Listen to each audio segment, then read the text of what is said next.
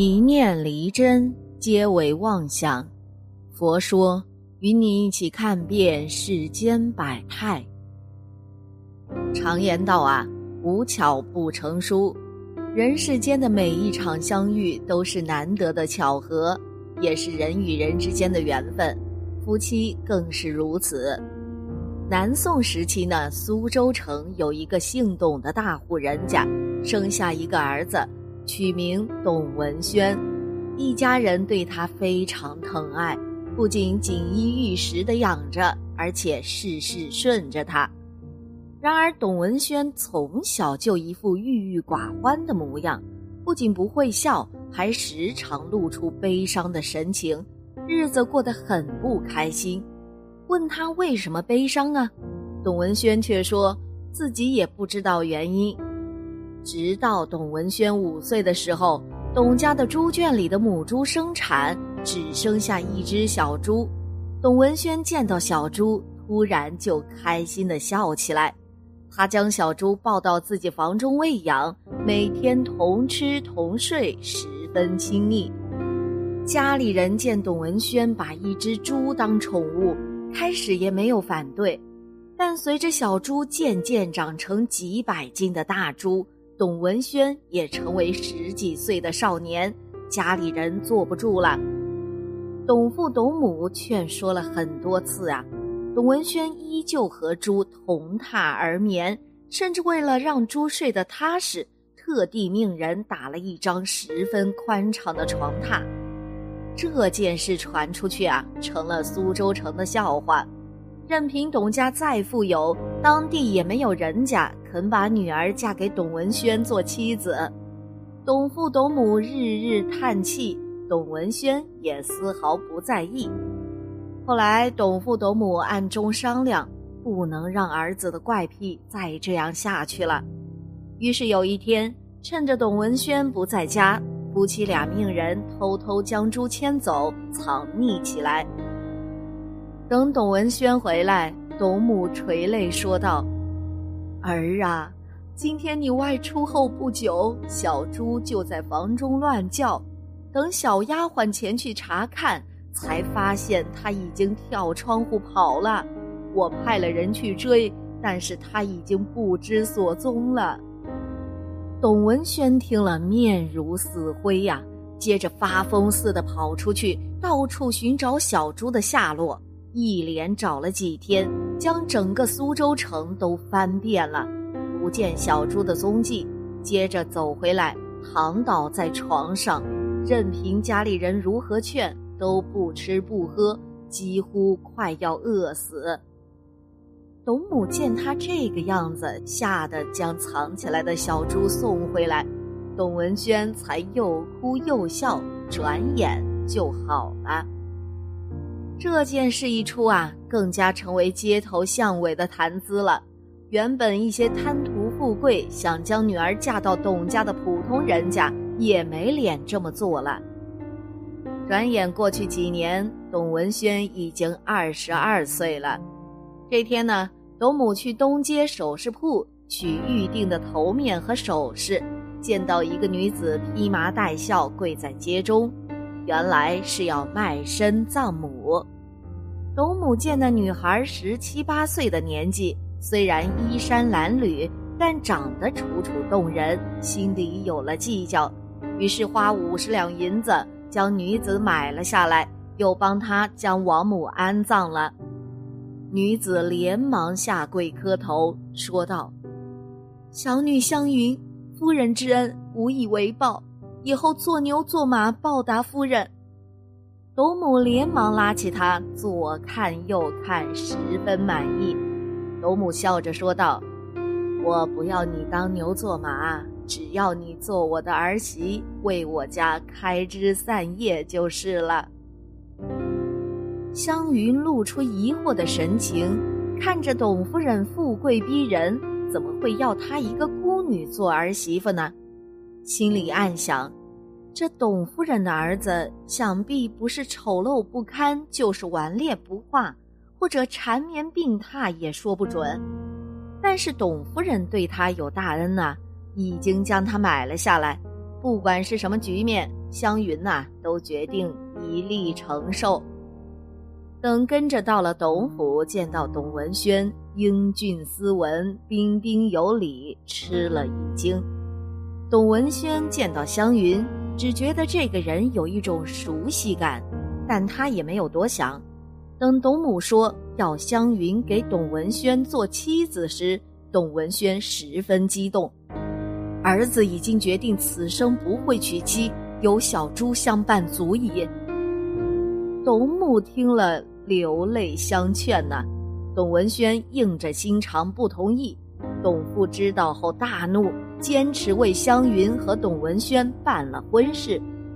新婚夜，董文轩对湘云说道：“你就是占了我妻子的名分，这辈子我也不会碰你的。”说完，走到隔壁睡了。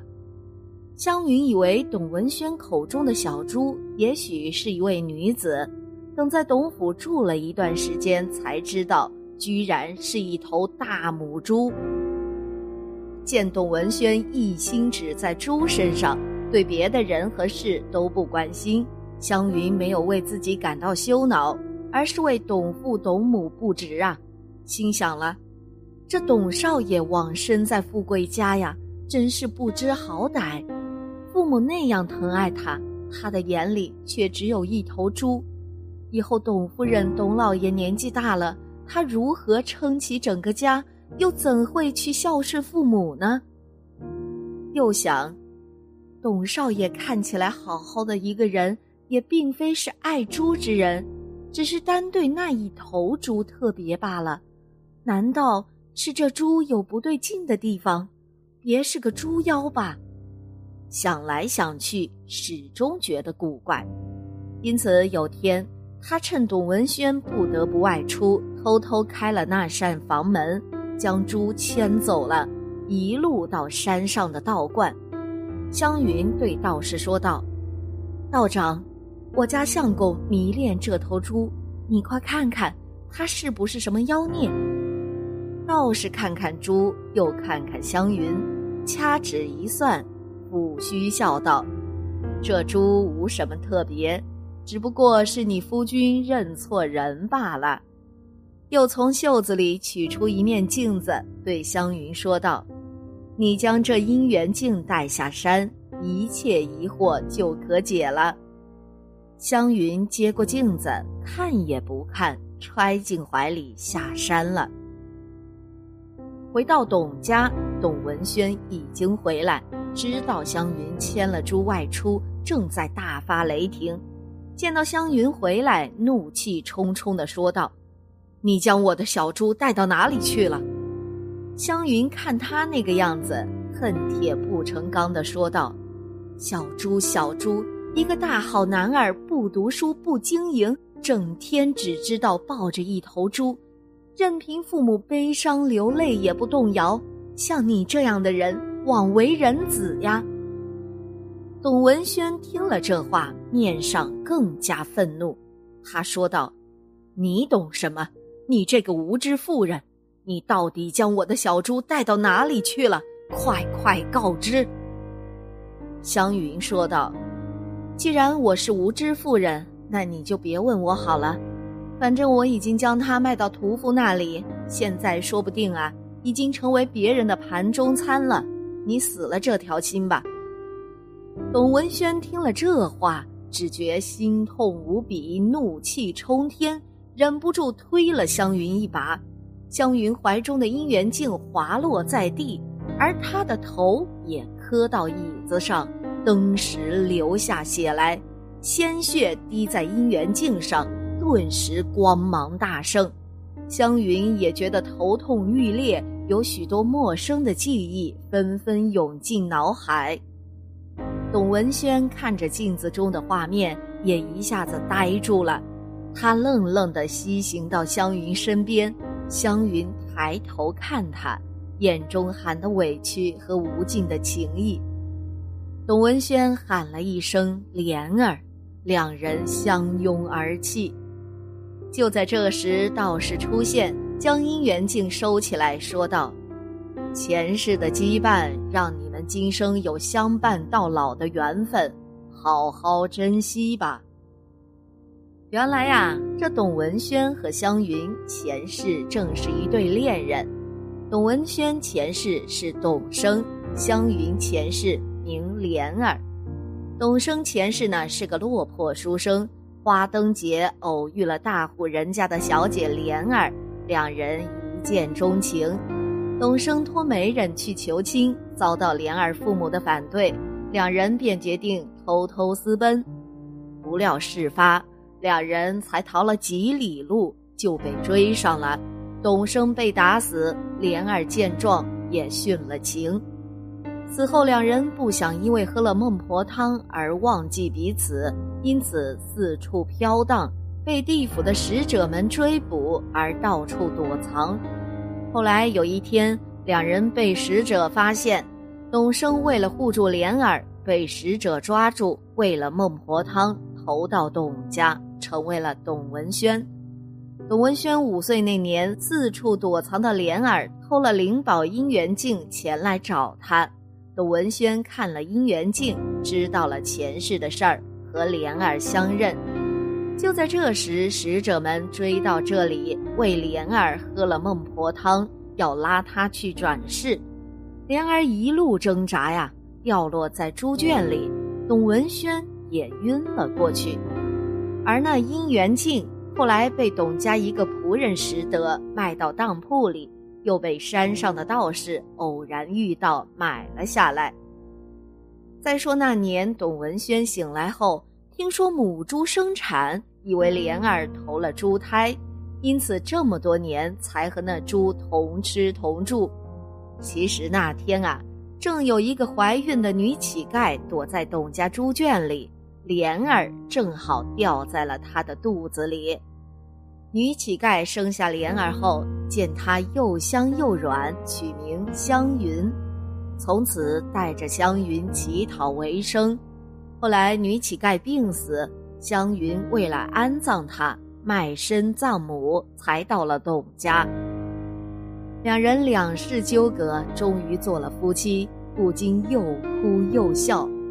此后呢，夫妻俩举案齐眉，孝顺父母，打理家业，传为佳话。而当初那头猪啊，被养在了道观的猪圈里，终于能和同类一处。第二年就产下不少猪崽儿，也算猪生无悔了。重情重义的董文轩疑心小猪是前世恋人转世，故与小猪同吃同睡。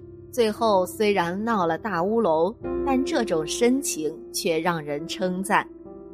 虽然喜新厌旧也是一种人性，但更多的人却是初恋难忘，曾经沧海难为水。真正铭心刻骨的爱情，每个人呐就只能拥有一回。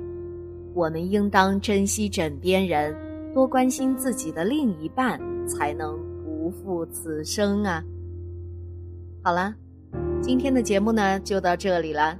希望此次相遇能给大家带来收获。如果你也喜欢本期内容，希望大家能给我点个赞，或者留言、分享、订阅。感谢您的观看，咱们下期节目不见不散。